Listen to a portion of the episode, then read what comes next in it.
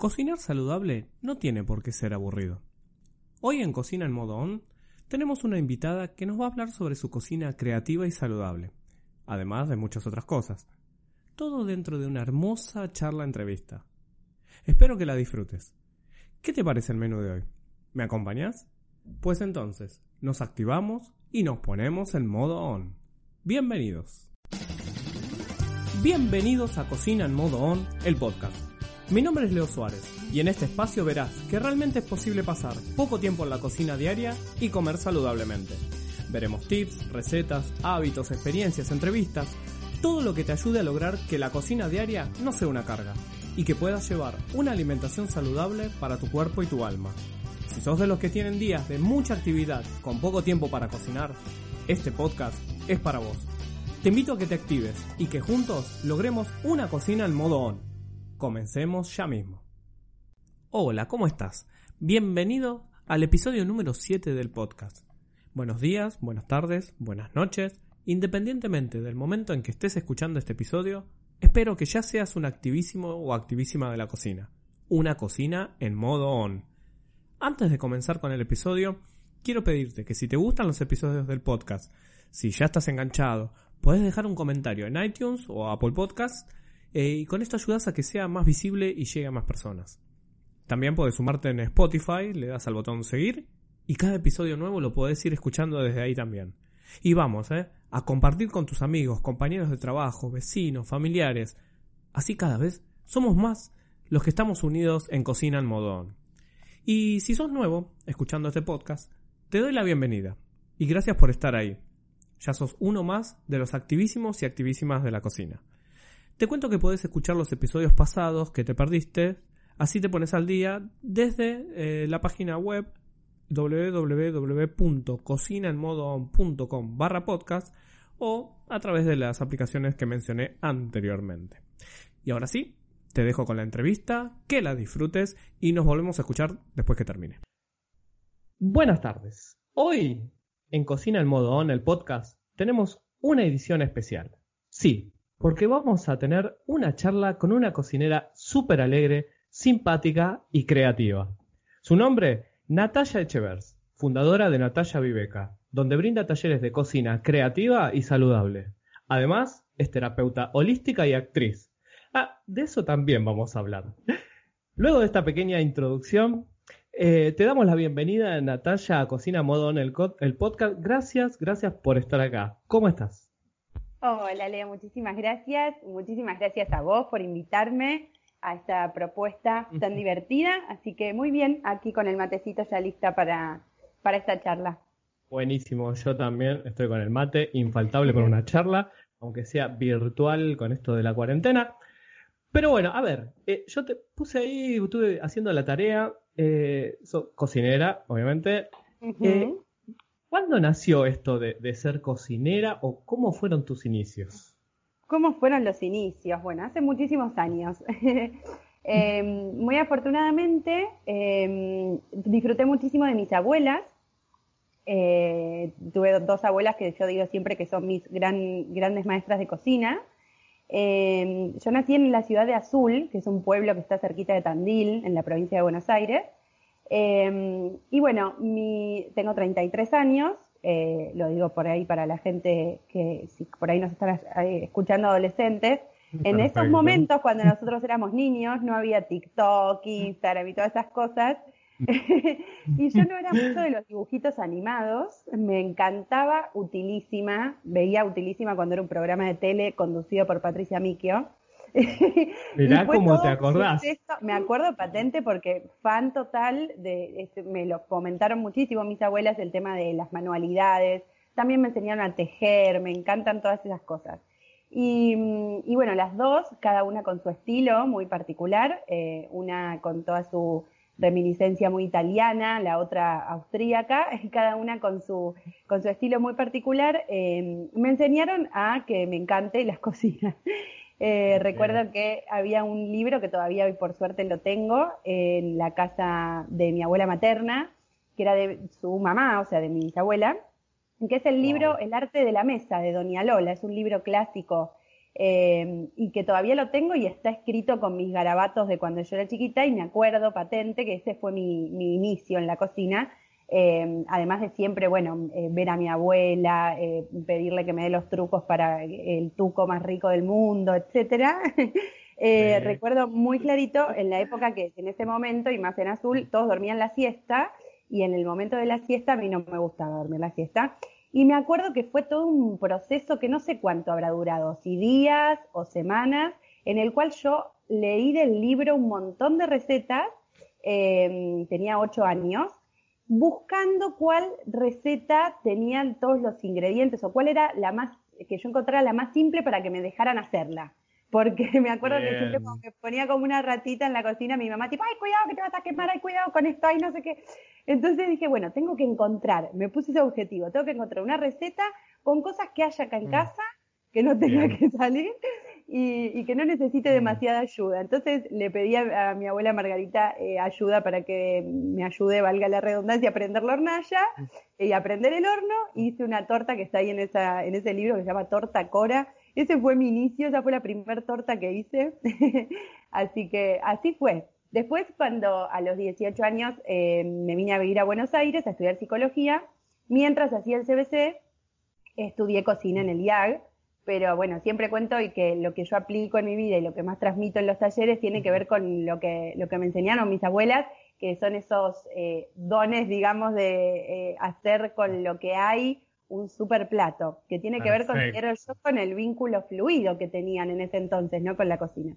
Así que ese, fue mi, inicio, que lo recuerdo patente. De hecho, e, es, muy bueno lo que decís de, con lo que hay. Justamente ahora estamos pasando un momento de, cuarentena con el, el, tema de lo que hay, poder cocinar, esa, eso está buenísimo. Que a veces es un poco también crear, digo yo. Eh, a ver, y, pro, y probar. A veces yo, yo en los talleres también digo, eh, no tengan miedo, prueben. A ver, yo les puedo decir, bueno, pónganle, no sé, tal ingrediente, tal especia. No, jueguen un poquito. Eh, prueben sabores, intenten de, incorporar, como digo yo, cosas a la comida, a la cocina. Entonces, está bueno eso que, que vos decís de que tus inicios justamente fueron con lo que hay. A ver, tengo esta receta, a ver, ¿qué tengo? Y vamos a probar y vamos a cocinar, a ver qué lindo y qué, y qué, qué bueno. Que... Y, otra cosa muy buena es eso que, que heredaste claro, de, tal cual. de, tus, Eso está buenísimo, eso está buenísimo. Y con respecto a la comida, ¿llevas alguna alimentación así, sé tipo vegana, vegetariana? Viste que ahora como que dicen vegana y vegetariana es lo saludable, pero a ver, eh, mira, es muy gracioso lo que pasa, eh, es muy gracioso lo que pasa porque, como vos bien dijiste, muchísimas gracias por, tan linda presentación. Eh, yo le mencioné, digamos, encontré en la cocina una vía a través de la cual integrar mis facetas, digamos. Fue un recorrido que hice a través del cual descubrí que, ah, mira, para, a través de la cocina puedo integrar todo lo demás, ¿no? Eh, y que lo sigo descubriendo todavía. Pero hay algo gracioso que es que yo, le, como bien dijiste, le llamo a mis cursos cocina de, eh, creativa y saludable. Entonces, en los flyers que publico, dice taller o curso de cocina creativa y saludable. En todo caso, aclaro cuando es especial de algo en particular. Pero es re loco porque las preguntas que recibo muchas veces, hola, ¿qué tal? Quiero información sobre el curso de comida sin gluten. Hola, quiero información sobre el curso de comida vegana.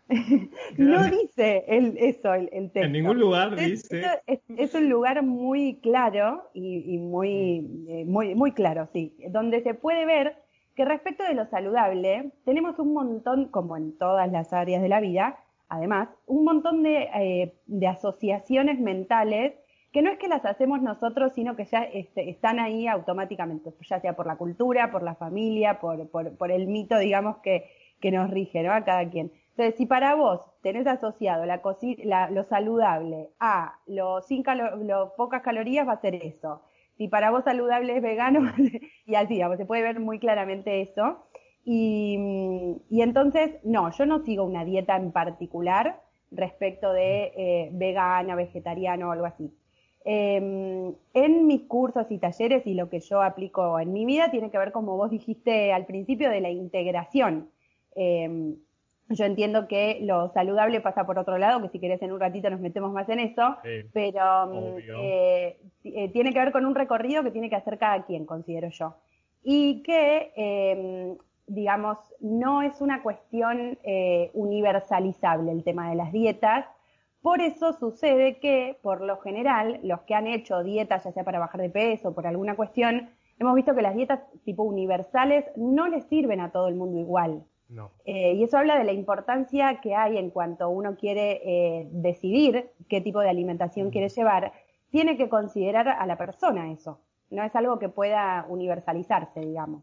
Y respecto de eso, entonces también yo considero, y por eso lo elijo también en mi, en, mi día a día, digamos, em, que lo mejor es integrar y, variar. Sí eh, lo considero con determinados referentes, como por ejemplo comer en estación, eh, reducir, y eso es lo que transmito también en los talleres, ¿no? Reducir al mínimo posible el consumo de ultraprocesados.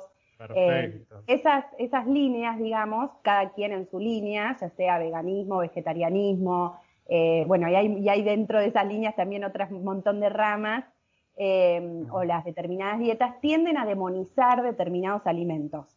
Eh, y ahí estamos súper sobreinformados. Abrimos Instagram y hay 300.000 cuentas de, gente, digamos, que eh, baja ese tipo de líneas, por decir, eh, que está perfecto porque cada quien en su línea enseña esa cuestión, digamos, pero mm. considero yo que no, no, no, existe un alimento demonizable de por sí, no es que los alimentos, determinados grupos de alimentos hacen mal por per se, digamos. no, es que el es malos y buenos.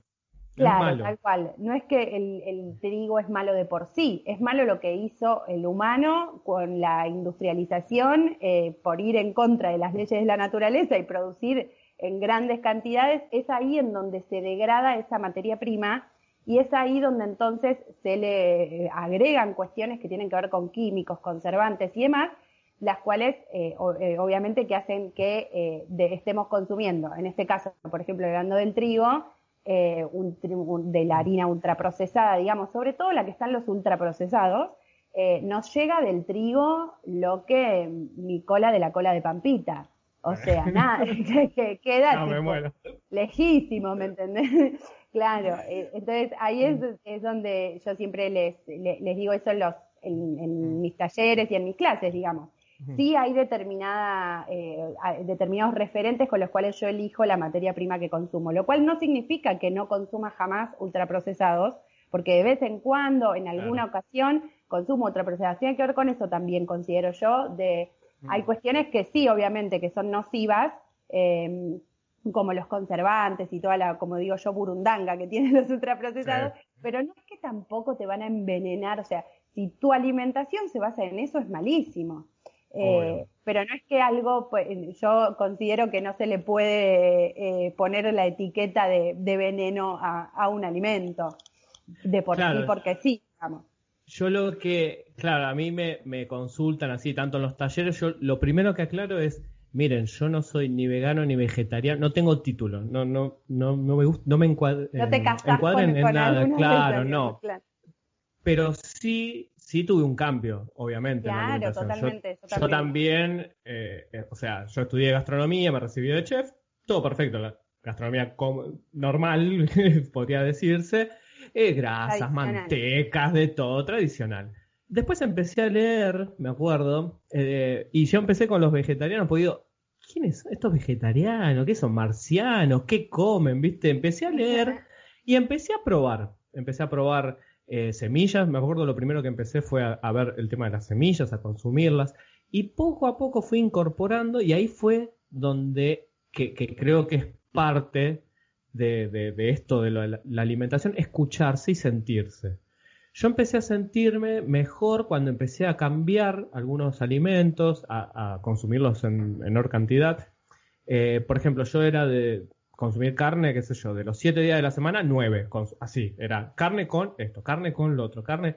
Bueno, empecé a cambiar, empecé a incorporar vegetales y ahí me sentía. Entonces, es, también pasa un poco por, por escucharse, por sentirse. Yo lo que considero que está bueno de esas eh, cuestiones que se empezaron a poner más de moda más recientemente, digamos, es que sí aportan, y a mí me aportaron un montón eh, de esas cuestiones respecto de, eh, yo en mis cursos y talleres, De hecho, hago algunas recetas eh, que son veganas, en un montón de los talleres. Eh, ¿Pero por qué? Por una cuestión de que culturalmente, y ahí está el punto, considero yo, eh, estamos muy acostumbrados a comer carne, papa, tomate y para de contar.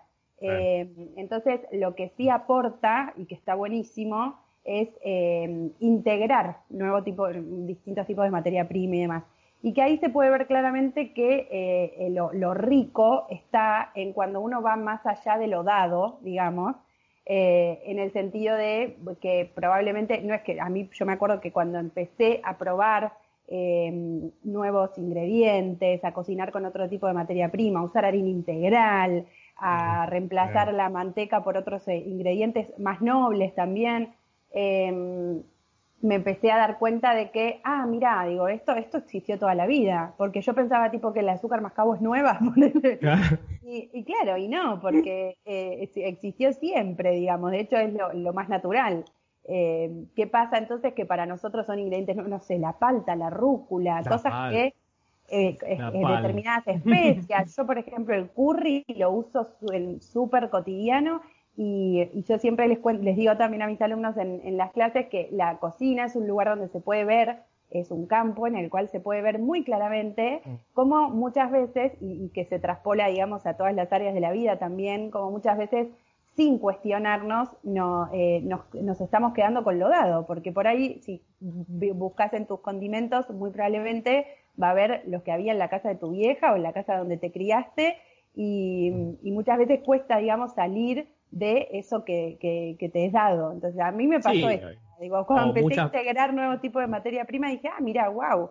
Eh, pensaba que eran ingredientes nuevos, digamos, y en realidad no, ya existían. son ingredientes que ya existían y que a lo que sí aporta, considero yo, esas líneas, eh, es sí una, un campo muy, muy amplio y muy rico de integrar eh, nuevas materias primas, cocinar con otros tipos de harinas, eh, mucho más campo para, para, crear también. Yo tampoco consumo demasiada carne, pero por una cuestión de, gustos, digamos, y ahí está el punto, me parece, eh, donde respecto de la carne lo mismo, digamos, las culturas originarias comían carne, con todo otro desde dónde, digamos, el problema, desde dónde lo hacían, me refiero, ¿no? Claro. Eh, y, ahí, y entonces no es que el problema es, ay, bueno, la carne es mala, la carne es mala si vos basás tu alimentación en carne como muchos de los argentinos. Ahí está el, punto. Si tu alimentación se basa en carne y estás con un exceso de,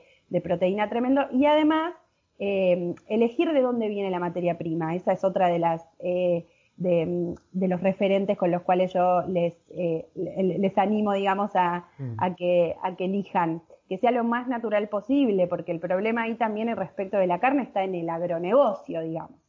No es que, claro. Eh, entonces, y ahí es también donde se puede ver esto que te decía de quedarse con lo dado, digamos. Los invito siempre también a ponerse eh, como consumidores en un rol mucho más activo, eh, en ese sentido, de averiguar de dónde viene la materia prima que consumís, cómo se cosecha, si es la carne, bueno, qué pasa con ese animal, cómo se lo faena.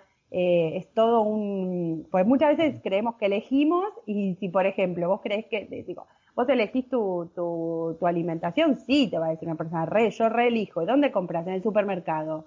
Listo. de, de todas las posibilidades que hay en el universo, el supermercado te da lo que el sistema le conviene venderte y es, sin caer en lo conspiranoico, ¿eh? Ni ahí. Pero, no, obvio, obvio. No, pero digo, se puede ver muy claro cómo por ahí el ser humano le preguntás y sí, sí, yo reelijo, y en realidad está eligiendo, como lo que te mencionaba el ejemplo de de, lo, de cuando mm, me piden información de los cursos. Ahí ya ves cómo la persona está pensando desde esas asociaciones que están ahí puestas en la cabecita de cada quien y que está re bueno que nos em, animemos a cuestionarlas, digamos, ¿no? Eh, Seguro. Con respecto al... Ese, esa, ese, ese, tomar un rol más activo, yo le llamo tomar las riendas de, de la cocina y eso te permite también eh, llevarlo, eh, llevar esas eh, esos ejercicios, digamos, a, la vida en general. A todo, obvio. Yo me acordaba cuando hablaste del supermercado, yo a veces así un poco en tono de risa, un poco no, digo, bueno, no, cuando vayan a comprar al, bueno, los que todavía sigan comprando en supermercados. tiro esa y sigo y se ríen un poco. Le digo, ah, no, sí, ah, vos seguís yendo al supermercado. digo, prueben eh, tiendas saludables, prueben la verdulería de la vuelta, prueben hablar. Si tienen posibilidad de ferias, prueben en las ferias, hablen, eh, toquen la mercadería, le consultan, le pueden consultar. Eh, qué sé yo, yo tengo cerca una verdulería que, que, por ejemplo, voy y le digo, a ver, ¿qué tenés hoy? ¿Qué trajiste de promoción? ¿Qué tenés esto? Mira, está, está, llévate esto y está buenísimo, mira lo que es y me llevo, qué sé yo. Lo que, eso enriquece también un montón. Mi novio se ríe un montón porque me, y me pregunta siempre que vengo del almacén, yo tengo un almacén en la esquina de mi casa, por suerte, es un almacén de barrio, me dice, ¿y conversaste en el supermercado? ¿Cómo vas a conversar al supermercado? Y bueno, eso es algo que que yo les recomiendo mucho también a, las familias o a las mujeres y hombres que tienen niños chiquitos, eh, de integrarlos a ellos en ese proceso. Cuando mi abuela me eh, llevaba al, almacén, para mí era tipo Disney, y cuando me empezó a dar la listita para que vaya yo, era tipo, me sentía lo más. Eh, y eso te da una riqueza, no sé, ahora yo, lo, por ejemplo, el otro me, son una gente de Entre Ríos, los del almacén, y que está buenísimo porque, bueno, venden lo clásico, también tienen ultraprocesados y un montón de cosas, pero por ejemplo traen mm. los huevos de Entre Ríos de un lugar en particular, el queso rellenito de eh, estacionado de tal otro productor, y así como muy seleccionada algunas cosas. Y bueno, por ejemplo, en esta cuarentena nos, hecho, nos hemos hecho amigas con Griselda y nos pasamos recetas. Ella me, el otro día me trajo mamón en almíbar y yo le di una tarta de coco que había hecho y, y es espectacular, me enriquece un, montón. Y ayer me enteré que los mm. huevos que me trajo el otro día son reservados para los clientes especiales, por ejemplo. Ojo al piojo, claro, tiene sus frutos también, pues por ahí, ahí este, yo estoy mucho más acostumbrada porque soy del interior y, y, he sabido que somos como más eh, conversadores y tal y acá en Capital es todo como más anónimo, digamos, y está buenísimo se pierde, se pierde un poco. generar ese tipo de generar ese tipo de vínculos, esas cuestiones también, como vos decías, lo de la verdulería, por ejemplo, eh, qué sé yo, quizá te enterás que la, la verdulera eh, quizá no lo promociona su verdulería como agroecológico y sin embargo conversando capaz que te cuenta que su materia prima la trae de la quinta que tienen en Pilar y eso mm. es súper agroecológico, por más que no tenga el certificado de no sé qué. Entonces está re bueno también todo lo que uno puede descubrir, ¿no? Cuando, cuando eso te toma un, como un, rol un poco más activo quizá e investiga y, y, averigua de dónde viene la, ¿De dónde viene? la prima que consume, está buenísimo. Que eso por ahí en las ciudades es más difícil. Ahora que hablas de agroecológico, el tema eh, que se puso obviamente en, en, boga, el tema de lo agroecológico, con los químicos y todo esto. Y lo primero que te dicen, no, para, comer eh, agroecológico es caro. Eh, comer toda la, comida, la comida saludable, te, lo primero que te dicen, no, es re caro. ¿Qué opinas de eso? ¿Es caro? ¿No es caro? Yo tengo mi versión y a veces les digo, no es caro. Fíjense, hay muchas cosas que se pueden considero yo como lo, que venimos hablando. Otro mito más, que otra asociación más de los automatismos mentales que estamos acostumbrados a tomar eso como una verdad y ya está, no la cuestionamos, digamos. Em, ¿Qué pasa? Como ahora se puso un poco de moda el tema de lo saludable, y ahí hay que ver, porque se pone, como decíamos recién, ¿no? Se pone de moda el tema de lo saludable, bueno, pues ¿qué es saludable? Claro, ¿qué eh, es saludable? Entonces, eh, ahora remitiéndome a lo que me preguntas de lo de lo mm. agroecológico, ahí es también donde hay que tomar un rol activo, considero yo. porque Por esto que te contaba recién, por ejemplo, de la verdulera. Eh, que capaz que te enterás de que tenés a la vuelta de la esquina una materia prima súper natural, que está re buena, que quizás si, si, si no te pones a leer la etiqueta o no, te, no, no te enterás que está re buena. Entonces, como también se armó toda una moda respecto de lo saludable, también eh, hay como todo un negocio de eso. Obviamente si vos vas a eh, comerte, digamos, la, eh, el mito de que lo saludable es lo que está certificado por la, certificadora orgánica y en el green market, no sé qué, de San Isidro y te cobran 8 mil dólares un tomate. Entonces, ahí sí, por supuesto que va a ser más caro. Ahora, mm. si, si, si vos te pones a pensar que en realidad eh, esa materia prima que vos querés elegir tiene que ser lo más natural posible, podés encontrar ese tipo de materia prima en otro montón más de lugares. Eh, así como también está re bueno eh, interrogar eh, lo que nos vende respecto de, por ejemplo, hay juguitos que dicen pura fruta y que das vuelta la etiqueta y tienen 85 ingredientes, entonces decís, no, ¿qué me estás diciendo que es pura fruta? También hay todo un negocio respecto de lo saludable. Entonces, sí existe la posibilidad de consumir materia prima supernatural, agroecológica, sin agrotóxicos y de una manera súper eh, económica. Eh, si uno investiga y averigua, eh, etcétera. Mm. Ah, después te hablo del emprendimiento de mi marido, sí. Sí, obviamente. Por ejemplo, el tema de los cajones de fruta y verdura orgánica, eso está re bueno y mucha gente no lo consume porque dice que es demasiado. muchas veces ahí está el tema también de que más allá de que obviamente que hay materia prima que por ser de mejor calidad es un poco más cara. Por ejemplo, los aceites de oliva, eh, que son espectaculares, o el aceite de coco, digamos, em, determinados ingredientes que se sabe que son un poco más caros, pero ¿qué pasa? Rinden mucho más. Entonces, también en la cuenta final, digamos, eh, incide un montón en el tema de si es caro o no, cuánto vos eh, em, optimizás tus recursos, tanto el tiempo como el dinero que van de la mano, digamos.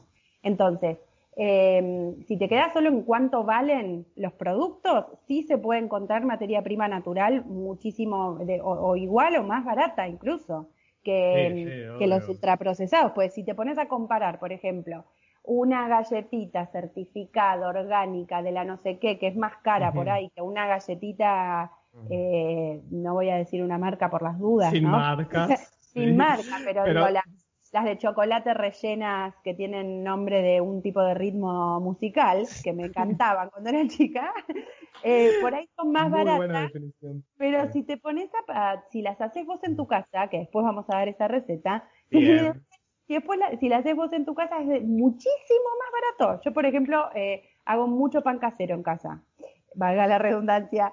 Y justo el lunes doy un taller especial de panes y una chica me preguntaba, ay, ¿qué quiero hacer? Que mucha gente piensa que es muy difícil, pero una vez que vos te armás el circuito, es re fácil de hacer. Y eso, por ejemplo, ya te ahorra un montón, porque el costo de cinco panes de molde, que es como el, empaquetado que, compra mucha gente que todavía consume pan en tostadas y esas cuestiones, eh, sale mucho más caro, creo que está alrededor de 100 pesos, ponele, y 100 pesos el costo y 100 pesos es el costo total de eh, un pan que vos hagas con harina integral y todo. Entonces por ahí te pones a comparar, ay, la harina integral orgánica es más cara que la harina eh, blanca del supermercado, pero te rinden lo que vas a hacer muchísimo más, digamos, es, em, no, no, tanto poner el foco, eh, sino sacar el zoom, digamos, y en definitiva, si eso no más caro depende de otras cuestiones, como por ejemplo, cuánto vos optimices ese, esos recursos que, que vos tenés. Y, cómo los uses los materiales, las materias primas. Pues, por ejemplo, cómo los uses totalmente, cómo los conserves, tal cual. Pero, por ejemplo, tema lácteos, que también es uno de los grupos de alimentos demonizados, eh, que una, uno de los temas por los cuales se demoniza el alimento es toda la cantidad de antibióticos que tienen y burundanga también otra vez. Y respecto de los lácteos, tenemos como muy eh, asociado que primera marca es, o, lo más caro, es de mejor calidad.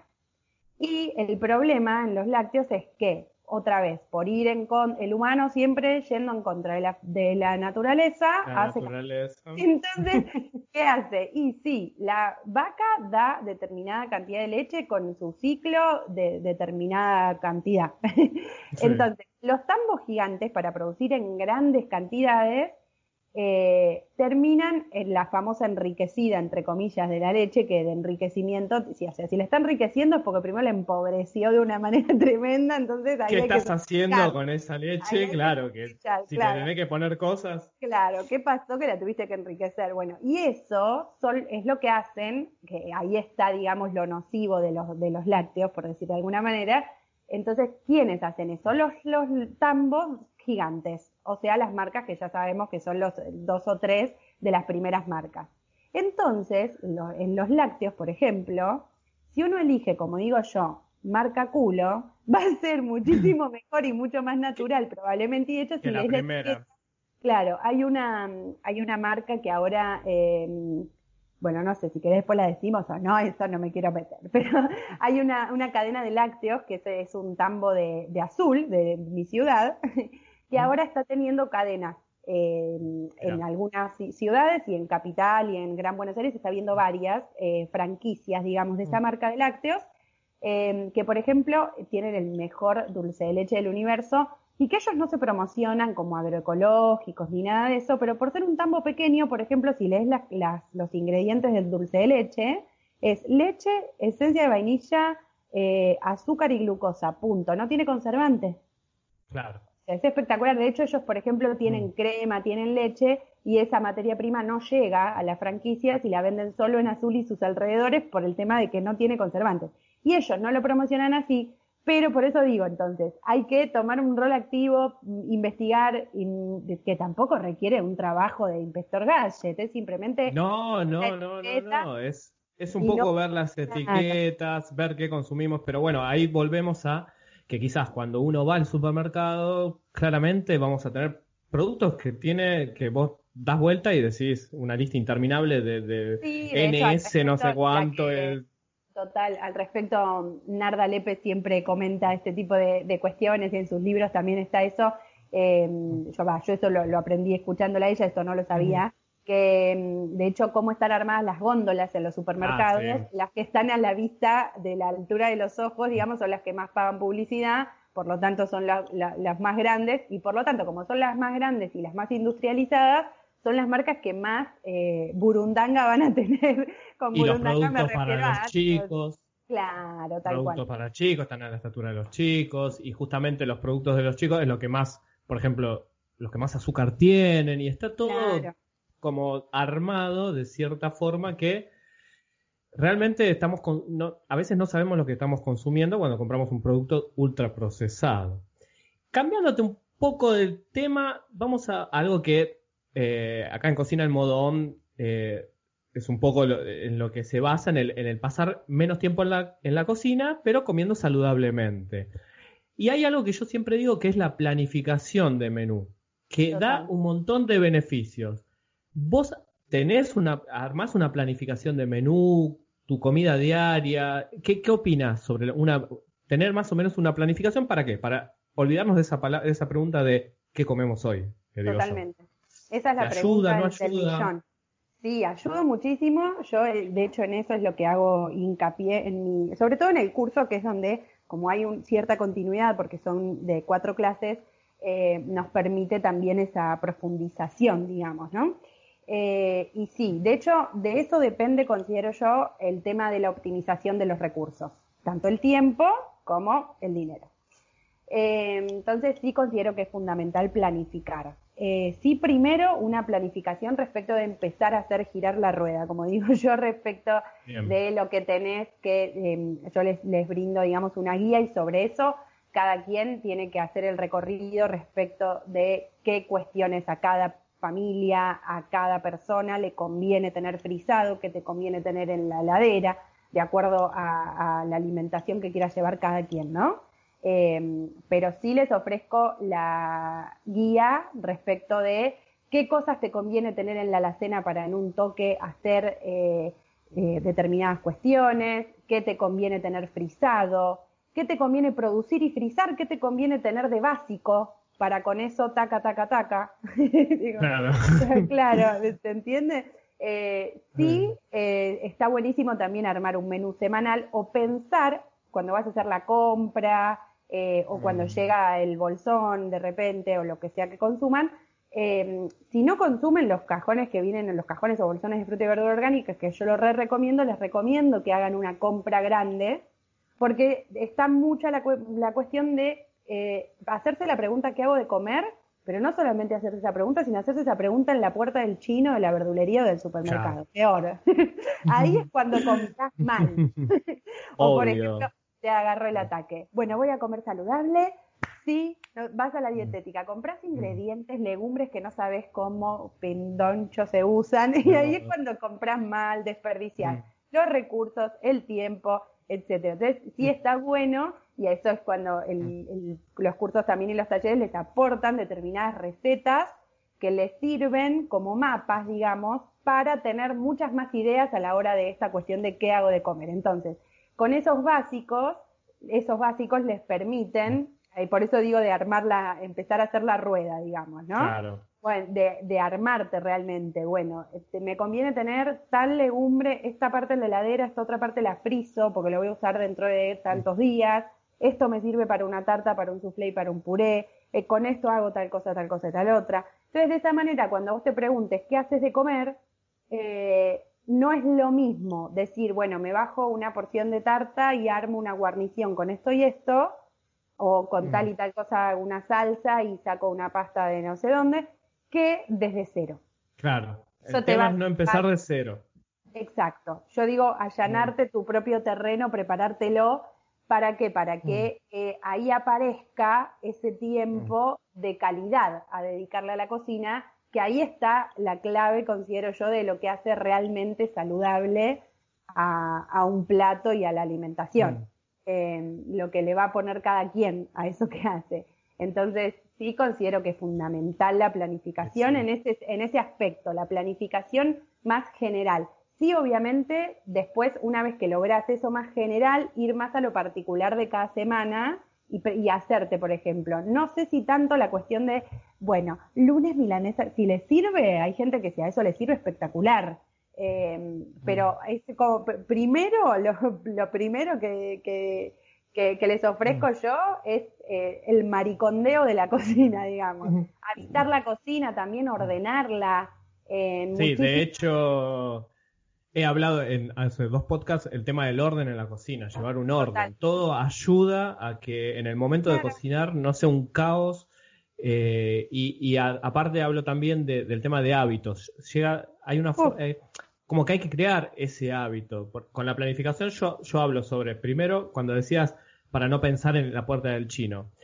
Yo digo, el momento es un momento de planificación de tu menú y en ese mismo momento hasta puedes decir, bueno, ¿qué tengo en la alacena? Bueno, ¿qué me falta? Organizo todo, armo mi lista de compra y salgo ya con lo que voy a comprar, con los beneficios que tienen. No perdes tiempo, ahorras plata, no compras al azar y, y decís, uy, porque muchas veces pasa que vuelven y me dicen, uy, no, ya había comprado, uy, tenía un paquete de esto y para qué compré llevar un poco ese orden, esa planificación. Y todo esto lleva un hábito. Y de a poquito, como digo yo.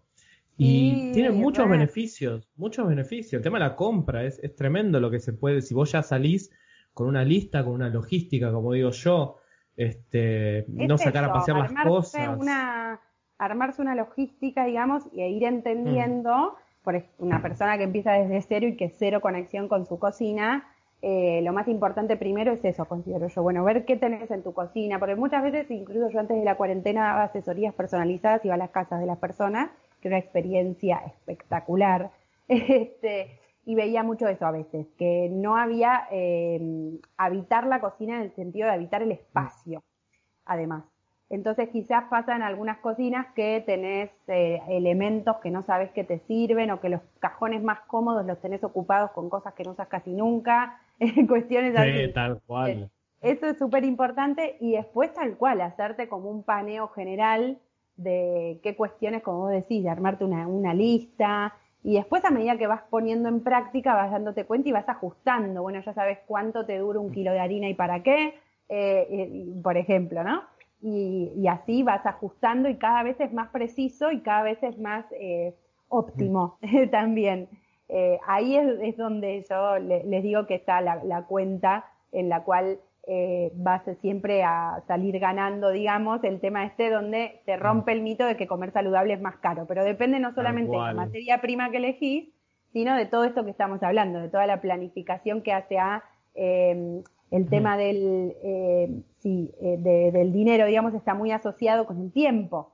Entonces, si optimizás esas, esas dos cosas, con la planificación, ahí vas a tener el, la, el conmensurable, la prueba de que entonces comer saludable eh, es mentira que es más caro. y, con, tal cual. Y con respecto al tiempo, yo a veces les digo, aprovechen quizás momentos ocios. Por ejemplo, yo les digo, un arroz integral te tarda entre 35 37 minutos en cocinarse. Hace una cosa, ponelo. A la mañana andate a bañar, todo, desayunar. Cuando terminás ya lo tenés listo. A la noche ya lo tenés cocinado. Total. Entonces, a la noche no partís de cero. No llegás cansado del trabajo, eh, uy, me tengo que poner a cocinar y quería comer arroz, bueno, entre el hacer el arroz, no, ya lo hiciste a la mañana, en tu ratito que te levantaste, te bañaste, desayunaste, venís, es, es, la felicidad. ¿Te ves una serie? Bueno, sentate a ver una serie, disfrutala, pero mientras ponete hacerte un, caldo con muchas verduras que después aprovechás todas las verduras, haces calditos naturales. total, y, te viste, la serie y estás cocinando. tal cual esas cosas que por ahí para la gente son tipo, ah, un chino, no, caldo casero hacia la abuela, no, mm. pan casero, neander, neandertales. Eh, y, claro, ahí te das cuenta de que el hecho de tener el circuito hecho en la cabeza, de, ah, mira, puedo aprovechar este tiempo para poner una rosa en el fuego, mm. requiere por ahí para una persona que la cocina la tiene totalmente desplazada, requiere todo un hacer un circuito nuevo. Por eso yo siempre digo que eh, está bueno recuperar el vínculo fluido que tenían las abuelas con la cocina. Que claro, como no había tanta oferta de ultraprocesados con el, con el eh, que nos vendieron con el cuento de vas a tener menos tiempo, es impresionante porque se vendieron supuestamente para, ay, vas a pasar menos tiempo en la cocina, qué espectacular, para tener más tiempo para qué, y en realidad ahora tenemos mucho menos tiempo que antes, incluso mucha gente en cuarentena que se supone que tiene que tener más tiempo libre, está más a full que antes. Digo, hay un montón de cuestiones tecnológicas, entre comillas, que se usaron supuestamente para eh, que tengamos más tiempo. Por ejemplo, nosotros ahora tenemos pava eléctrica, microondas, horno, un montón de cosas que las abuelas no tenían y sin embargo usaban mucho mejor el tiempo.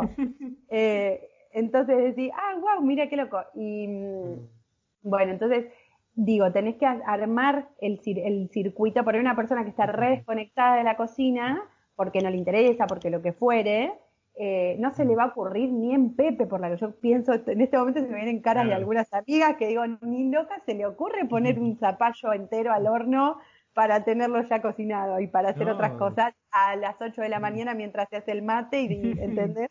Pero está buenísimo empezar a hacer ese, circuito y para, para, que ese circuito esté y tipo, ah, voy a aprovechar para hacer esto también ahora. Eh, tenés que, que, haber habitado la cocina. Y ahí es donde la cocina se vuelve un campo que uno puede aprovechar para mejorarnos a nosotros mismos, para ver un montón de cuestiones de nosotros mismos ahí, como todo arte, que la cocina es un arte, eh, tenemos entonces la oportunidad, como, como hacían las culturas originarias, que para eso usaban el arte, Em, para potenciar aquellas cuestiones que nosotros queremos lograr, para atravesar límites internos, para un montón de cuestiones, ¿no? Eh, ahora, si quieres, profundizamos ahí o en otra charla. Obviamente que esto da para otra charla. Claro, pero, pero digo, ahí está donde sí, yo rehago eso. Por ejemplo, un tip que de paso lo doy, que en esta época de el zapallo está a full y hay que aprovecharlo. Esa es otra de las cuestiones, digamos, para aprovechar las cosas de, estación, digamos, conservarlas correctamente. Eh, y una cosa que hago, yo soy fan del zapallo, ya sea el cáscara redonda, el cabutia o el anco. O el anco. Eh, claro. Eh, y lo que hago, me, cuando me levanto me hago el mate, o cuando me levanto o en algún otro momento, agarro entero como está, sin ponerle aceite, sin nada, directamente al horno bajito, por una hora y media más o menos. Entonces yo ya lo pongo ahí y ya sé que tipo once y pico, doce, cuando voy a preparar el almuerzo, si no tengo ya el almuerzo mm. resuelto, ya sé que me sirve para hacer una tarta, eh, para bajar, para, para, completar de guarnición con alguna cosa que ya tenga, para hacer el relleno de unas pastas, para eh, un zapallo ya cocinado te sirve para tres, para sopa, te sirve para tres mil millones de cosas, está buenísimo. Te sumo, te sumo ahí. Dale. Te sumo. Ya que pones una bandeja de, con el blanco, ponete, que yo siempre les digo, aprovechen el horno. Ponete una, bandeja con zanahoria, papa, eh, cebollas en trozos grandes. Mientras cocinas el blanco, te cocinas unas verduras que te van a servir para guarnición. Usaste el horno, el mismo tiempo, el mismo gas y te preparaste ya dos cosas. Entonces, lo mismo, con, el arroz, digamos. Aprovechas y pones unas zanahorias ahí, te sirve para hacer mayonesa de zanahoria después. Tal cual. yo, me encanta darle esos tips. Eh, en Cocina Almodón hablo sobre eso, sobre la optimización del tiempo y aprovechar y que ahorres también energía. O sea, el, el, gas. Si, te vas a hacer una pizza, bueno, aprovecha y también cocinate algo más. Si estás usando el, horno. Un mito también de que los olores en el horno se y no, como la gente piensa, no. voy a poner una torta y una batata porque porque se, la batata va a tener olor a chocolate y el, y, no, no se, no. se contagian los olores, digamos. No se contagian. Y ahí es sí, ni en, la, ni en el horno ni en el freezer. Eh, entonces ahí es donde está que tal cual, como vos decís, optimizás la energía full y eso también te muestra cuánta energía de uno también optimizás. Digamos, si tenés ese circuito hecho, porque si partís desde la pelea respecto de determinadas tareas cotidianas que las personas las encaran con cierta pesadumbre, digamos, eh, si en vez de oponerte a eso, lo usás aprovechando, que es algo que tenés que hacer todos los días, te reconviene estar amigado con la cocina, digamos. Y sí. Eh, y si Para no caer en delivery tampoco, porque si no, es, típica, dicen, no, en muchas reuniones o los talleres me dicen, no, yo vengo de, cuando salíamos a trabajar, eh, mm. no, yo vengo de trabajar re cansada, no, bueno, una milanesa de puré, una milanesa de arroz o un delivery. Pero fíjate que se puede hacer de otra forma, podés optimizar los tiempos, podés saber lo que estás consumiendo y no caer en un y ahí delivery.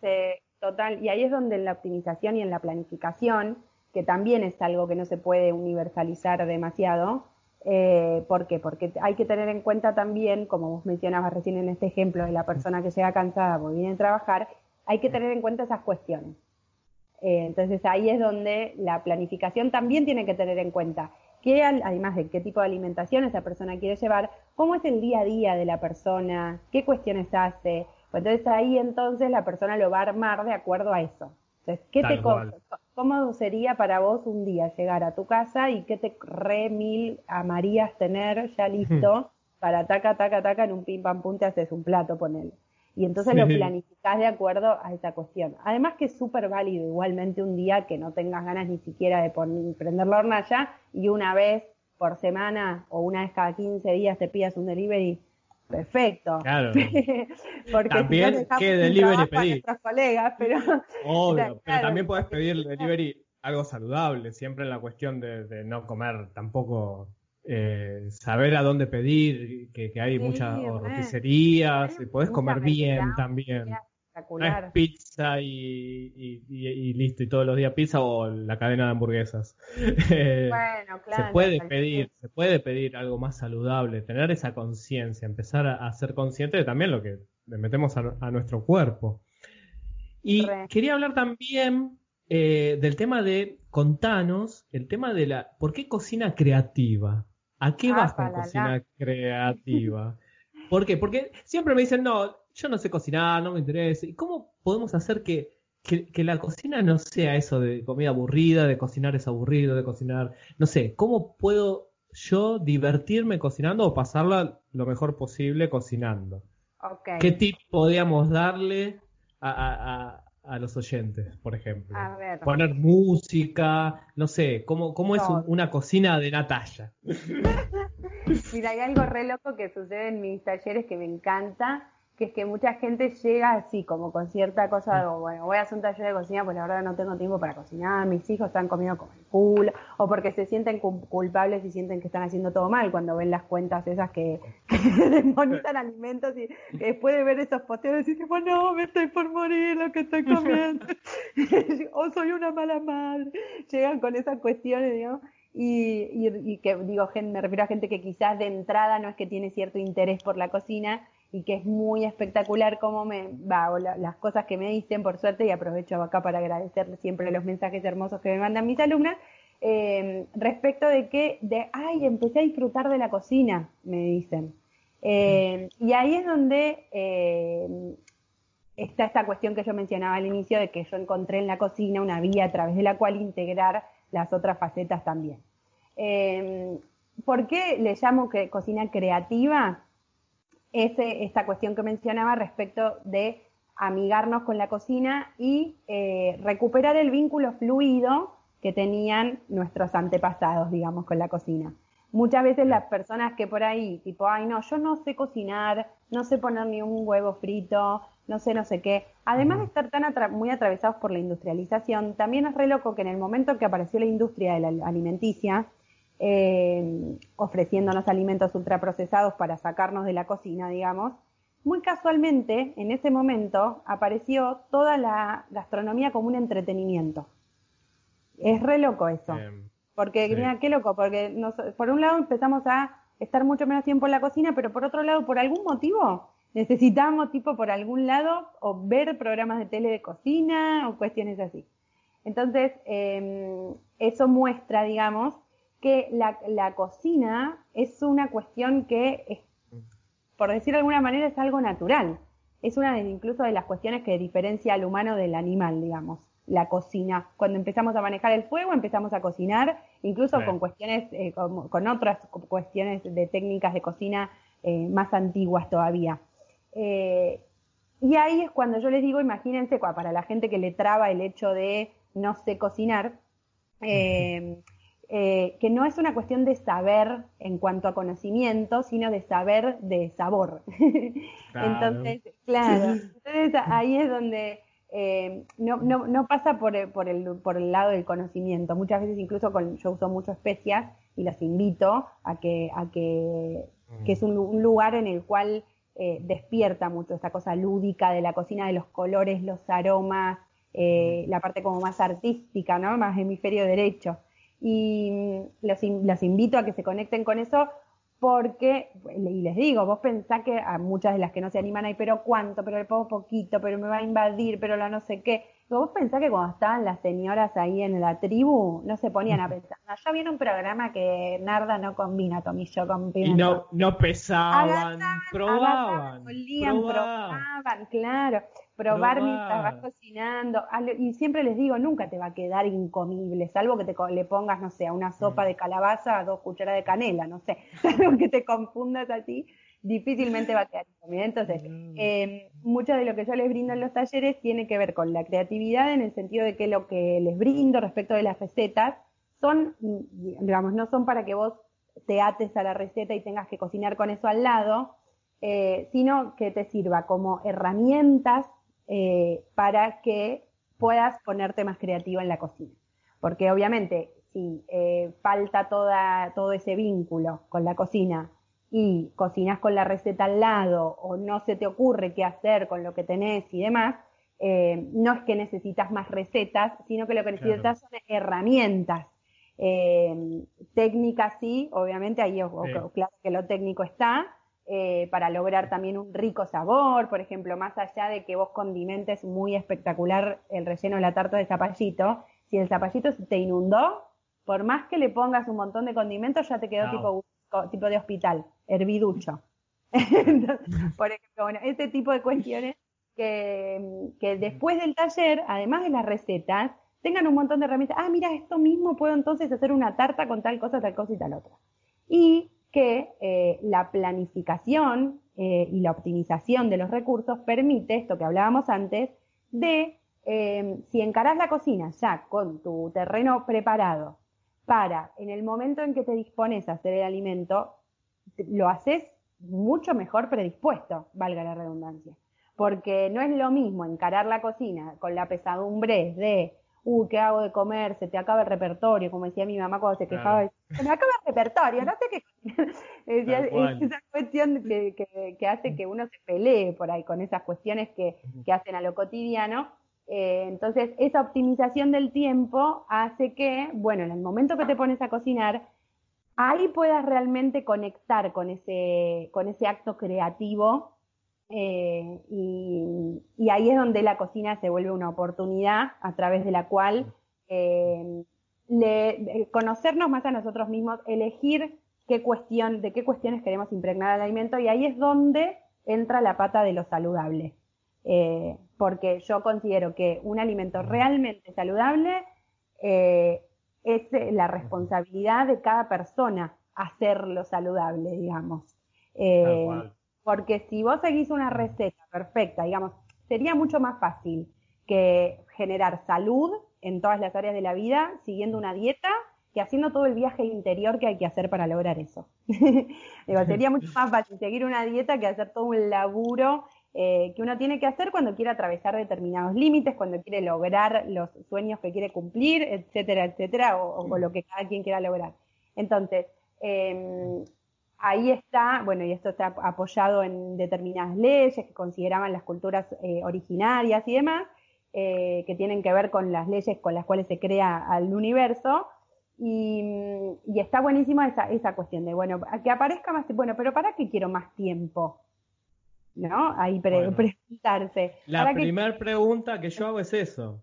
Yo, Está bien, ¿querés pasar menos tiempo en la cocina? para Bueno, lo primero que tenés que plantearte, ¿para qué querés estar, eh, tener más tiempo? ¿Qué vas a hacer de vos? ¿Qué pensaste, te replanteaste más allá de la alimentación que vas a llevar?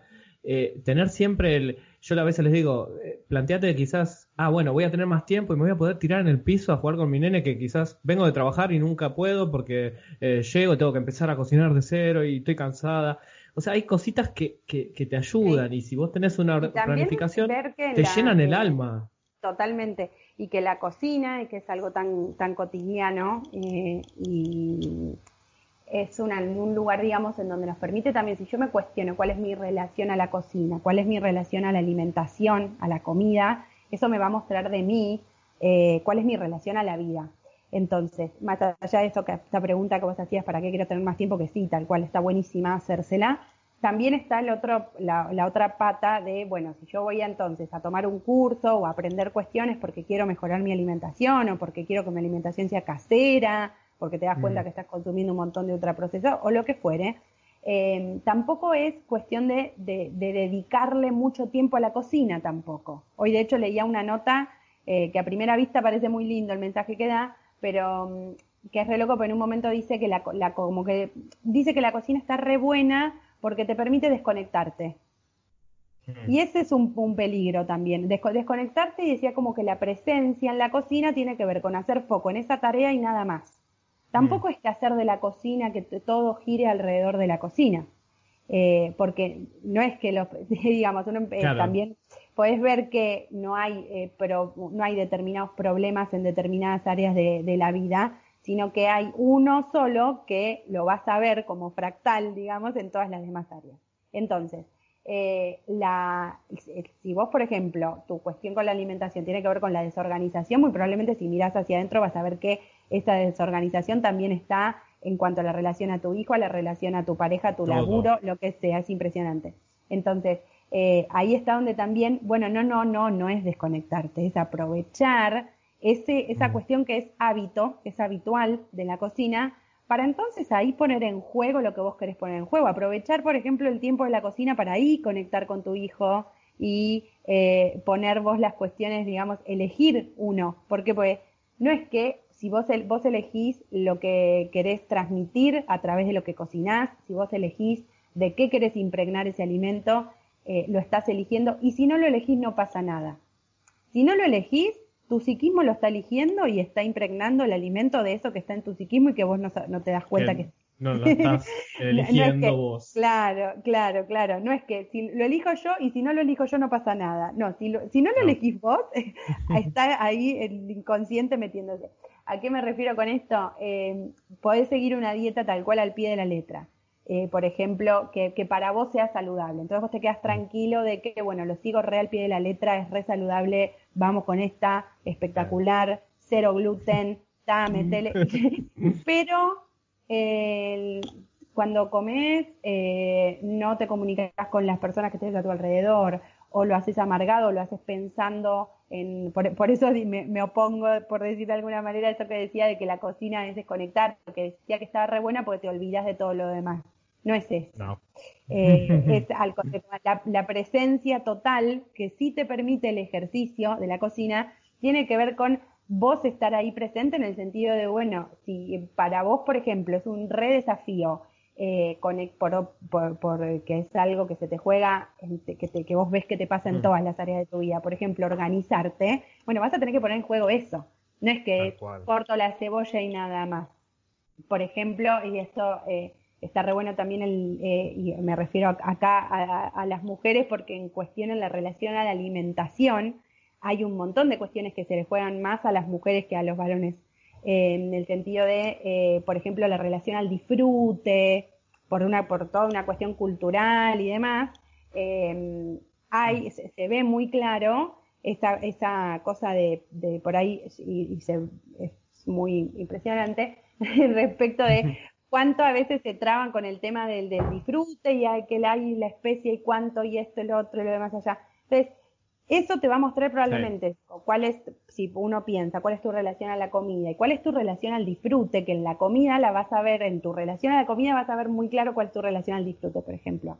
Entonces, si vos ahí, eh, cada vez que cocinas, estás vos eligiendo cuál querés que sea esa relación que vos querés hacer, no, estás desconectando, al contrario, ¿se entiende? Es una, presencia mucho más espectacular. Claro. No se trata, porque está la, presencia ascende, bueno, pongo la mente en blanco. No, no, eso es imposible. Cuando la pones en blanco, tu inconsciente está metiendo cada cosa que tenés cuidado. Me muero con eso, sí. Entonces, ahí es donde ahí es donde entra la cuestión de por qué creativa la cocina, porque también es una oportunidad entonces, por todo esto que estoy diciendo, de em, a través de la cocina como un arte, aprovecharla como un acto de creación, donde eso te acerque y potencie las cuestiones que vos querés crear, o las cuestiones, digamos, las cuestiones que están en tu vida y no querés que estén, o las cuestiones que eh, no están, eh, o que están y no querés que estén, o que querés que estén. ¿Se entiende? Eh, entonces ahí es donde entra la cuestión de las cosas van a ser saludables, digamos, tu alimentación va a ser saludable de acuerdo a lo que vos quieras lograr.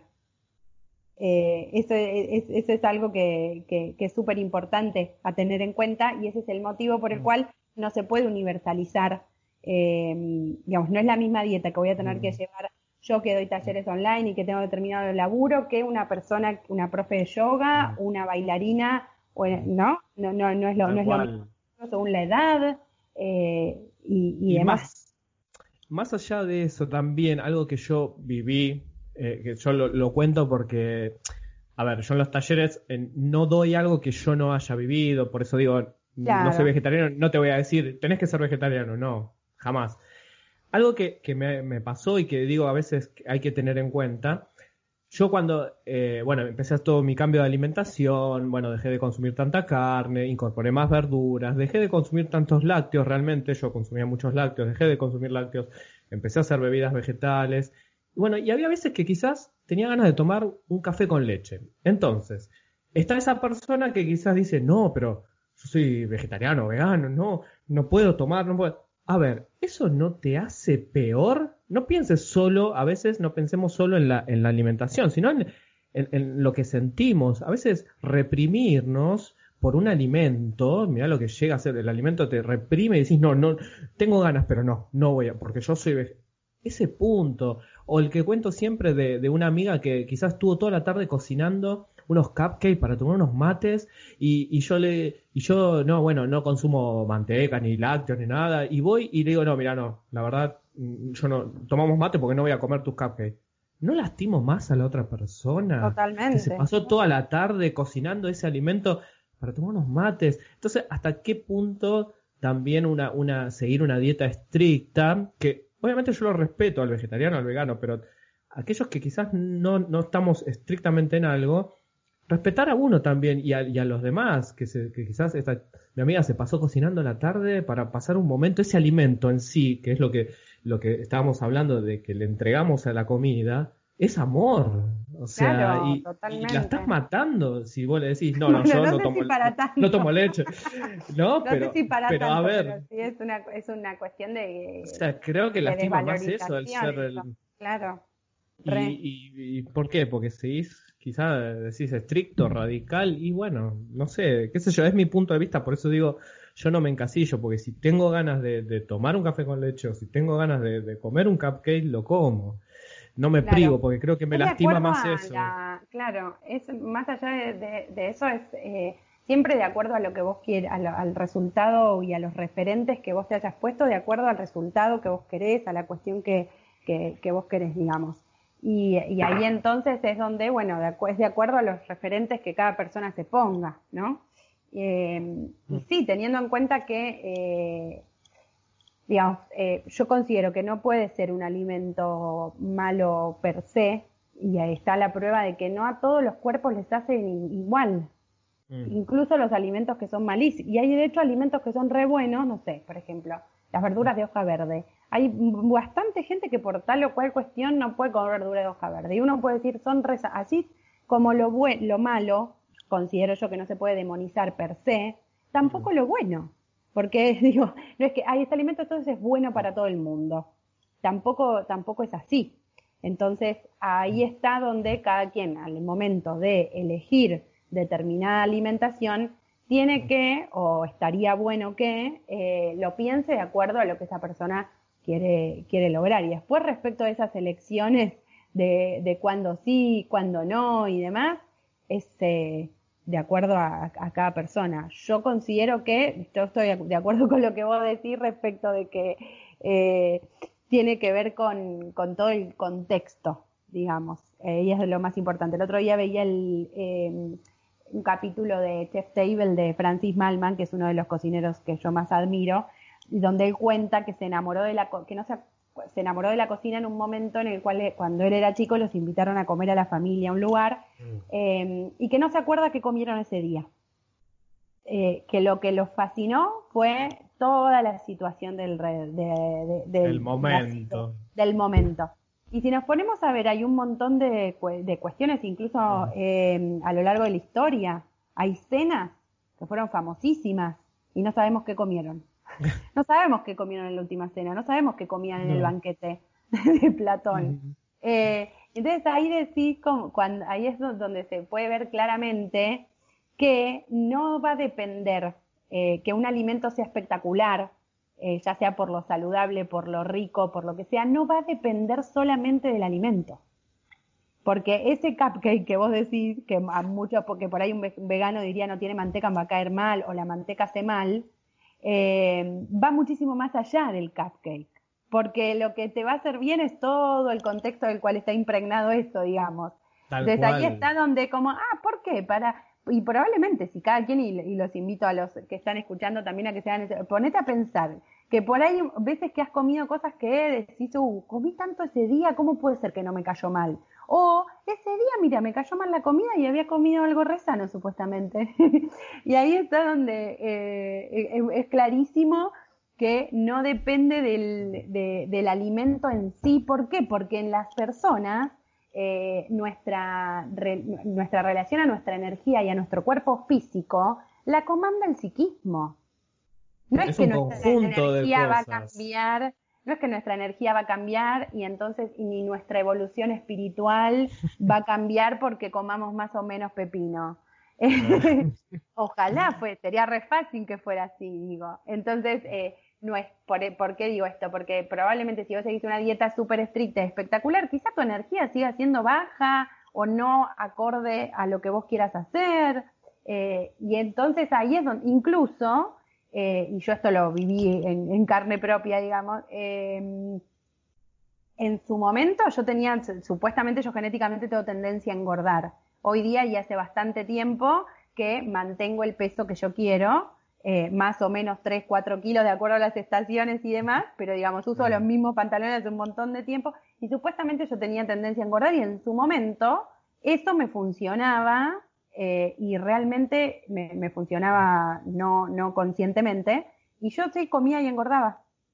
Eh, y, y, era mi cuerpo respondiendo a, claro, después descubrí yo hace ya más de tres años que recorro actividades en la escuela Edipo, una escuela que dirige el licenciado José Luis Parise, que se llama Escuela de Iniciación, Psicoanálisis y Ocultismo, en donde investigamos eh, cuestiones que, eh, bueno, José Luis acuñó y metodizó la enseñanza de las culturas originarias y de los iniciados del mundo y los textos sagrados de la humanidad. Y estoy formándome, todavía no estoy habilitada como enseñante de esa enseñanza, pero sí estoy formándome al respecto.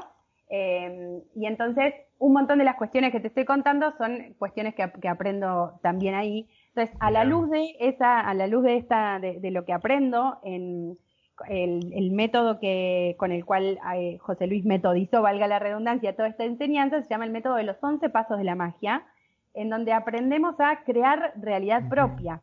¿Y de qué se trata de crear realidad propia? Por ejemplo, tener la relación a tu cuerpo que vos, quieras tener. Entonces ahí es donde eso requiere todo un viaje interior que no te lo va a dar eh, la, dieta, no te lo va a dar un tratamiento estético, una cuestión que vos quieras hacer en lo denso, como decimos, en lo físico, en lo que se puede ver y tocar, digamos. Entonces, eh, a la luz de, estas herramientas que, que, ahora tengo y que estoy recorriendo eh, cada vez más, eh, me doy cuenta y me di cuenta de que, claro, en ese momento, yo, respecto de, y esto se anuda a lo que empezamos a decir al inicio respecto de lo saludable y las asociaciones mentales que tenemos ya metidas, que no eh, cuestionamos. Entonces, si nos ponemos a pensar, y ahí está la, invitación, digamos, eh, que yo hago también en mis cursos y en mis talleres, mm. ¿cuál es tu relación a la alimentación y cuál es tu relación a la comida? Eh, yo descubrí que tenía tendencia a engordar, digamos, y que yo comía y engordaba porque después lo descubría esto, ¿no? Em, mi mamá me decía, y mi mamá, mi abuela y todas las mujeres de mi familia, vos tenés tendencia a engordar como todas, ¿eh? Vos vas a tener que cuidarte toda la vida, Natacha, porque comes una lechuga más por día y engordás. Es así, todas tenemos tendencia a engordar. Se fueron machacando el hipotálamo diciendo que Vas a engordar, vas a comer comida engorde, comida engorde. Exacto. ¿Y qué pasa? Me encantaba cocinar, me encanta cocinar, me encanta comer. Entonces, ¿qué pasa? Eh, cuando yo quería, fui a nutricionista, que eso me sirvió un montón porque en su momento, como además me gustaba cocinar, aprendí a hacerme mi propia comida, a ordenarme. Estas cuestiones que yo enseño de la planificación y la organización las aprendí desde muy chica por esa cuestión de que yo me hacía mi propia comida y demás. Eh, pero cuando yo me ocupaba con dietas, con ejercicio físico, sí adelgazaba, engordaba, me duraba más, me duraba menos la dieta de esto, la dieta del otro, pero no lograba, yo me miraba al espejo, me veía gorda, me veía horrible, me daba culpa comer, un montón de cuestiones. Y de repente, cuando me ocupé de mí y empecé a hacer cuestiones eh, que me hacían bien a mí como mujer, digamos, eh, de repente digo, ah, pará, yo hace un montón de tiempo que tengo el cuerpo que yo quiero, me veo al espejo y me gusta lo que veo, eh, tengo la relación a mi cuerpo que yo elijo y no, estoy engordando. ¿Qué pasó? Eh, ahí está donde esa es como la prueba de que el cuerpo físico responde al psiquismo. ¿Qué pasó? Yo después, con a, la, luz de las herramientas que me aporta eh, lo que recorro en, la escuela, aplicando y aprendiendo el método de los 11 pasos de la magia, me di cuenta de mm. que em, funcionaba en mí, así como hay mucha gente que le funciona, ah, claro, saludable es tal cosa, a mí me, lo que sí entonces que me funcionaba en la cabecita y me machacaba ahí era, em, si yo como y disfruto de la cocina y no engordo, no soy parte de las mujeres de mi familia porque era, vos tenés tendencia a engordar como todas nosotras. y ahí fue todo un, este, y sigue siendo, y yo tengo que continuar estando siempre atenta a eso, porque la diferencia, y lo que mi psiquismo no quería, digamos, era el disfrute. Porque ahí es donde, claro, ah, si yo disfruto de la comida, entonces no pertenezco a ese grupo de mujeres, digamos, de la familia. Porque eh, yo tengo que seguir como todas, tengo que comer y engordar. claro, son leyes que funcionan en el psiquismo y esas son las cuestiones del psiquismo que impregnan de que vos podés ser consciente o no, digamos, pero eso uno lo está emanando todo el tiempo. Eh, como si fuese un aroma. Estás todo el tiempo impregnando todo de, ese aroma que está ahí. Entonces, claramente, eh, mi cuerpo estaba impregnado de todo eso energéticamente yo no tenía la relación a mi cuerpo que quería tener, ni a mi energía, ni a mis emociones, entonces mi físico respondía a todo eso. Cuando yo en lo sutil, en lo psíquico, digamos, me vacié de eso y aprovechando también en la cocina, de bueno, porque sí, es, más fácil, digamos, ver qué, cuáles son las cuestiones que tenés que vaciarte, que, que decidir cuáles son las cuestiones que vas a poner ahí. Claro. Eh, porque, ah, bueno, si eso es lo que no quiero. ¿Y qué querés? Ah, no, ni idea. Ah, Entonces, ahí es, donde la, ahí es donde la cocina se vuelve un campo espectacular para poner en práctica esas cuestiones. Entonces, eh, por ejemplo, yo sé que es mucho más allá de lo programado en mí, eh, conectarme con el disfrute, con la alegría, con la suavidad, con la dulzura, y son cuestiones que sé que si yo las pongo en juego, estoy yendo más allá de esos límites eh, así como para muchos quizás empezar a usar curry es re revolucionario porque wow, descubrí el curry, la cúrcuma. claro, eh, también esos condimentos sutiles que uno elige son súper importantes para aprovechar la, cocina, entonces eh, como un campo, digamos, para entrenar eso y que y para potenciar en ese acto artístico, digamos, que es lo que hacían las culturas originarias, digamos, a través del arte lo usaban como una herramienta para em, invocar al sol y que riegue sus cosechas, para celebraban de antemano las cosechas que querían tener, digamos, usaban el arte para potenciar esas cuestiones que querían lograr. Entonces, qué espectacular es usar la cocina, que hace algo tan cotidiano. Es eh, algo, claro. Claro, que ahí es donde sucede una cuestión súper espectacular, que es en el hábito habitar. Eh, entonces, está la posibilidad de que cada quien lo, use y lo aproveche como un potenciador, digamos, eh, que, nos puede acercar a las cuestiones que nosotros queremos lograr, que son pura y exclusivamente eh, dirigiéndonos a, esas cuestiones, digamos. Es hermoso, esto a mí me encanta, bueno, a mí me encanta todo este tema. Eh, qué bueno que salió, por eso yo te decía un poco eh, eh, fuera del podcast, te decía que, que, fluya, porque me encanta, porque fíjate cómo empezamos, salió este tema y, es apasionante, eh, está buenísimo. y ahora un poco volviendo, a ver, ya estamos en, horario. yo en los podcasts tengo al segmento, al final el segmento de recetas, pero hoy la receta la vas a dar vos. Ah, ¿Alguna receta? ¿Alguna receta? para, para que podamos cocinar y que puedan cocinar todos. A ver, la receta hoy la da Natalia.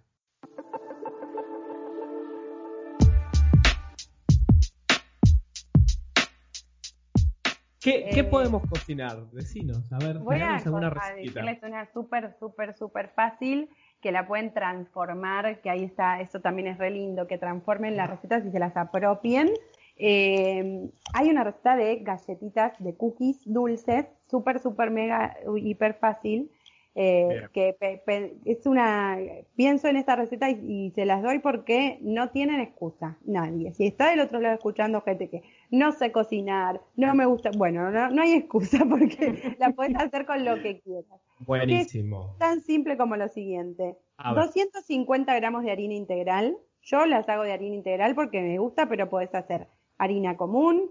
Em, si querés hacerla sin gluten, combinar 70% de una harina, por ejemplo, de arroz, de quinoa, de sarraceno y 30% de alguna fécula, de mandioca o de maíz, en el caso de que quieras hacerlas sin gluten. Esta es la base, 250 gramos de, harina, la que quieras. Vas a agregarle 150 gramos de azúcar, puede ser rubia, mascabo, azúcar común, la que quieras, en el caso de que no puedan comer azúcar, ah, busquen en Google. Porque esto a mí a veces me preguntan, y chicos, está Google para todo. Eh, Don Google. ¿Cuál es la proporción de, digamos, cuántos sobrecitos de edulcorante equivalen a 150 gramos de azúcar? Perfecto. Em, entonces, 150 gramos de azúcar, vas a mezclar la harina con el azúcar, vas a hacer un huequito en el medio y van a agregar 80 centímetros cúbicos de aceite de girasol. No tenés aceite de girasol. Siempre en cuanto a los aceites, yo les recomiendo que no usen mezcla. A mí me gusta para hacer cosas dulces el de girasol, pues es bastante neutro. Si quieren hacerlo con, por ejemplo, aceite de coco, le ponen un poquito menos, le ponen 50 gramos. Eh, si lo quieren hacer con manteca, también 50 gramos. A mí me copa, yo desde que hago cosas dulces con aceite de girasol, me encanta porque Muchas veces la, en la, muchas veces la manteca es espectacular en algunos casos y en otros casos tapa los otros sabores, me da la sensación a mí. Entonces, el aceite está bueno porque conserva más la humedad y es bastante más neutro. Así que aceite de girasol, dijimos, 80 eh, centímetros cúbicos y de líquido vas a necesitar como máximo 50 centímetros cúbicos, un pocillito de café chiquitito. Bien. Esta es la base, ¿sí? Sobre esto puedes, por ejemplo, hacerlas de vainilla. Le agregas un poquito de extracto de vainilla y chips de chocolate, por ejemplo. Eh, en vez de, con el respecto al líquido, puede ser, por ejemplo, si las vas a hacer de naranja, les pones ralladura de naranja y 50 centímetros cúbicos de jugo de naranja o de limón, por ejemplo. Eh, de leche. Ese líquido, digamos, lo puedes reemplazar de acuerdo al sabor que vos le quieras poner a la, a la, a la cookie, en este caso. Bien. eh, podés, por ejemplo, agregarle, a mí me encanta la combinación de naranja y coco rallado, le agregas media taza de coco rallado, ahí les cuento cómo se arma la, el bollo, pero les digo de qué... Las qué- opciones. Le agregan cuatro cucharadas de cacao en polvo y las hacen de cacao y quedan espectaculares. Cacao en polvo amargo, el de la para hacer la chocolatada no sirve porque de, no porque va a quedar re dulce, horrible. Bueno, entonces le pueden hacer también eh, ¿qué más? Frutos secos, agregarle frutos secos picaditos, especias. Yo cuando las hago de frutos secos me gusta agregarle eh, un poquito de canela, eh, un poquito de clavo, cardamomo, bueno, lo que les guste, jengibre, eh, ¿qué más? Avena, les pueden agregar avena. Eh, ad infinitum, galletita de lo que quieras. Y la, hacerla es re simple, es una falsa, más si me escucha eh, Osvaldo Grosso, Damián Betular, me mandan a la horca. Pero es una, es una, es una falsa masa sablé, masa quebrada, digamos. Sí. Eh, es una falsa masa quebrada. Van a ser, ¿a qué me refiero con esto? No requiere de amasado. No van a tener que agarrarla con el palote ni amasar demasiado porque si amasamos mucho desarrolla el gluten y va a quedar medio chiclín y no queremos eso.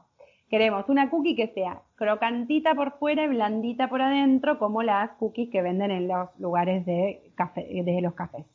Entonces, va de a poquito, de a poquito con la... Yo estoy haciendo la mímica en este momento. Sí, en este momento está, está haciendo Natalia la mímica la de mezclar. claro, de mezclar. Van a, de a poquito con la mano dura, como si fuese un cornet, van de a poquito a ir agregando la- los secos a la parte de adentro donde está lo líquido.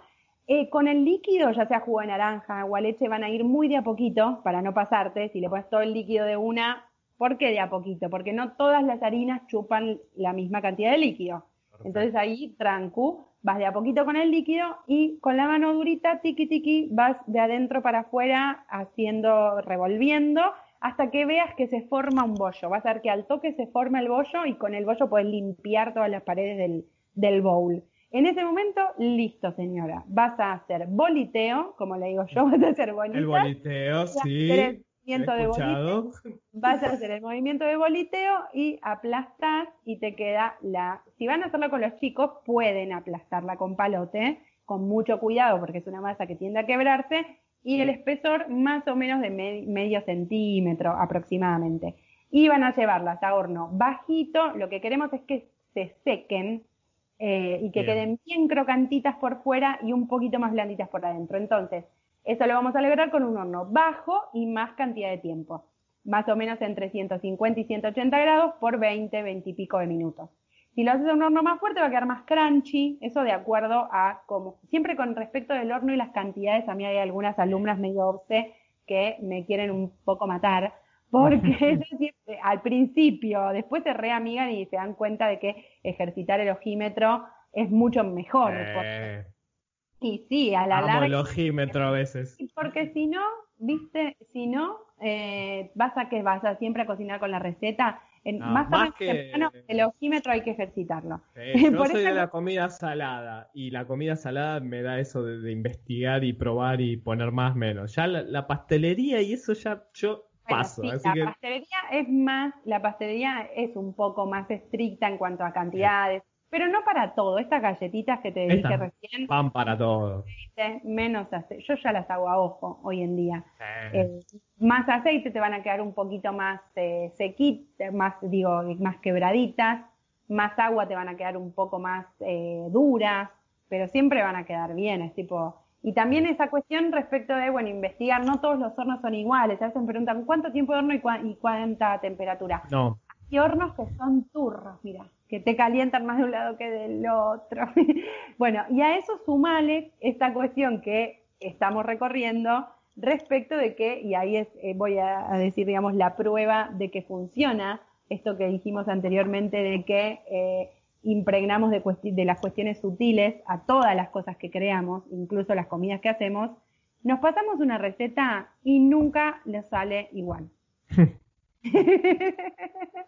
Entonces, además de que el horno no son todos iguales, de que no todas las harinas chupan la misma cantidad de agua, y además que va a depender de todo lo que vos le pongas, señora, hay que practicar. Hay que practicar. hay que descubrir, eh, ir descubriendo también, eh, a medida que lo vayan practicando, van a darse cuenta al toque cuánto le falta agua, cuándo no, eh, cuánto tiempo, de acuerdo también a lo que a ustedes les guste. Así que es una receta re fácil que está re buena en estos tiempos cuarenteniles para hacer con chicos mm. y que además las cookies es algo que les suele copar. sí, las cookies van. Y otra cuestión que está buenísima para hacer con, los chicos aplicando todas estas cuestiones es eh, proponerles, por ejemplo, una cuestión respecto de, bueno, a ver, ¿qué querés que logremos con estas galletitas? Y entonces antes de llevarlas al horno hacerles una canción. entonces, esto Me encanta todo eso. A través de, digamos, em, que por ahí solo vos, no sé si te animás a hacer una canción a la galletita, yo muchas veces sí lo hago, eh, porque soy muy de yo vivo cantando, yo vivo cantando y inventando a mi nena de, cuatro años, le inventaba canciones que después quería que le cantara de nuevo y no me acordaba, pues se le inventaba en el momento. Amo la música. Sí, yo Amo la música. Así que sí, está perfecto. Me encantó eso de, nada, de, de, pasarla, que también la pueden hacer los chicos. Está buenísimo también. Y la verdad que deben estar espectaculares. Así que me encantaría que la, me encantaría que la hagan, me encantaría que la hagan. Y si eh, las hacen, que nos cuenten. Obviamente. Súper gracias por la receta, el momento de receta. Por favor. Por Natalia. Y ahora es el momento de, el, momento final del podcast, siempre es los eh, avisos parroquiales. Natalia, hoy contanos, contanos, ¿dónde te podemos encontrar? En la web, en Instagram. Contanos todo y después contanos lo del proyecto que tenés con tu pareja de, de obviamente él también va a estar. Sí, momento chivo también hay. Así que bueno, contanos las redes, ¿Dónde te encontramos? En Facebook y en Instagram me encuentran como arroba Natalia Viveca, con SH y Viveca, B corta I, B corta E, K, A. Em, en Instagram van a encontrar muy pronto muchas novedades también, pero van a encontrar un montón de recetas, siempre van a encontrar ahí y en mi fanpage de Facebook también la info de los próximos talleres y demás. Los que quieran tener esa info y suscribirse al newsletter que voy, donde voy mandando siempre la información, eh, me escriben a natallaviveca.gmail.com. en estos tiempos estoy brindando talleres online eh, a través de salas de Zoom que funcionan súper bien. Eh, siempre los talleres, después les enviamos la clase grabada, las fotos de todos los, eh, todos los platos terminados. Y están habiendo, además del curso, que muy prontito va a haber novedades al respecto, eh, porque lo estamos renovando a full al, al curso de cocina creativa y saludable. está habiendo talleres puntuales, especiales. el lunes próximo, o sea, mañana, hay taller de cocina creativa y saludable especial de panes, por ejemplo, eh, hicimos especial de pastas, de especias. Bueno, van a encontrar un montón de, talleres, que esa es una cuestión buena que nos da esta eh, de aprendizaje la cuarentena respecto de las cuestiones online. Así que nos da la oportunidad de hacer muchas más clases que por ahí las que cuando las hacíamos personalmente. Así que bueno, son todos muy bienvenidos. Y los que mencionen a cocina en modo on, tienen un 20% de descuento en todas Atentos. las atenti atenti. Los que mencionen a Cocina en Modón tienen un 20% de descuento en todos los cursos, talleres que quieran anotarse. Y van a encontrar también ahí, bueno, eh, yo bailando, contándoles cuestiones eh, y, muchas recetas, y muchas recetas y, cosas lindas en, en mis redes y va a haber cada vez. Bueno, voy a dejar en las notas del episodio eh, todo lo que acaba de decir Natalia. Así que no se preocupen si no anotaron, eh, después en la nota del episodio lo van a encontrar. Y ahora sí, contame el tema de los productos agroecológicos. Bueno, muy bien. Eh, Yamarca se llama eh, el negocio de, Rami, que es mi, compañero, mi marido. Em, se escribe Y, a ver si voy a deletrearlo bien, tengo que pensar. Eh, y A M H A R K Yamarca con, con H. Em, vendemos cajones de fruta y verdura orgánica y productos agroecológicos, frutos secos, yerba, una miel súper espectacular. Hacemos envío solamente en capital, eh, hacemos venta directa, digamos, a domicilio. Así que los que le quieran contactar, está arroba Yamarca y en Facebook Yamarca Desarrollos de Permacultura. Eh, Rami se dedica a la permacultura hace un montón de tiempo y eh, fundó Yamarca hace más de cuatro años ya. Y bueno, muy afortunadamente y también gracias al método de los 11 pasos de la magia, en ese momento en el cual eh, hice el viaje de, construir la relación a mi cuerpo que, yo quería, también logré construir y encontrar la, a, Rami, por suerte, y es espectacular lo que hacemos juntos porque él eh, me provee de la fruta y verdura y yo cocino, mira qué espectacular. Y vos cocinas, espectacular.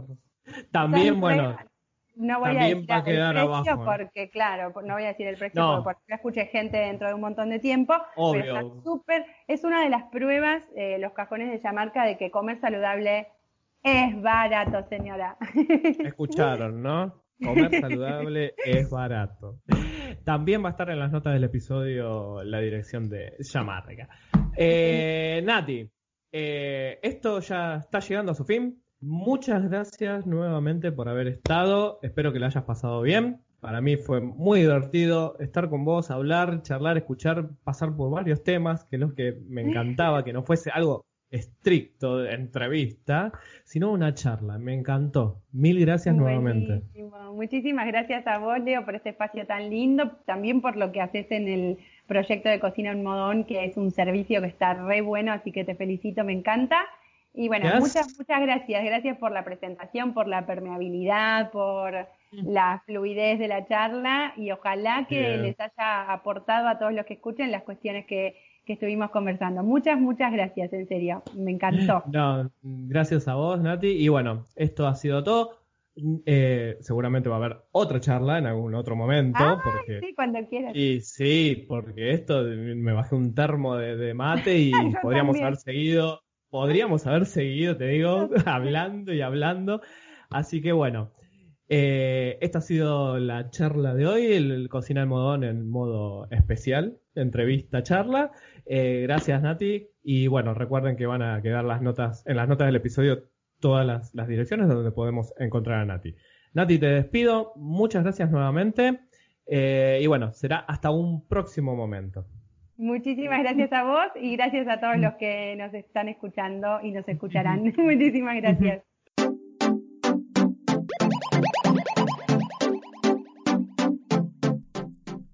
Hasta acá el episodio de hoy. Espero que te haya gustado. Como siempre, puedes divulgar el podcast con tus conocidos y además nos encontrarás en las redes sociales.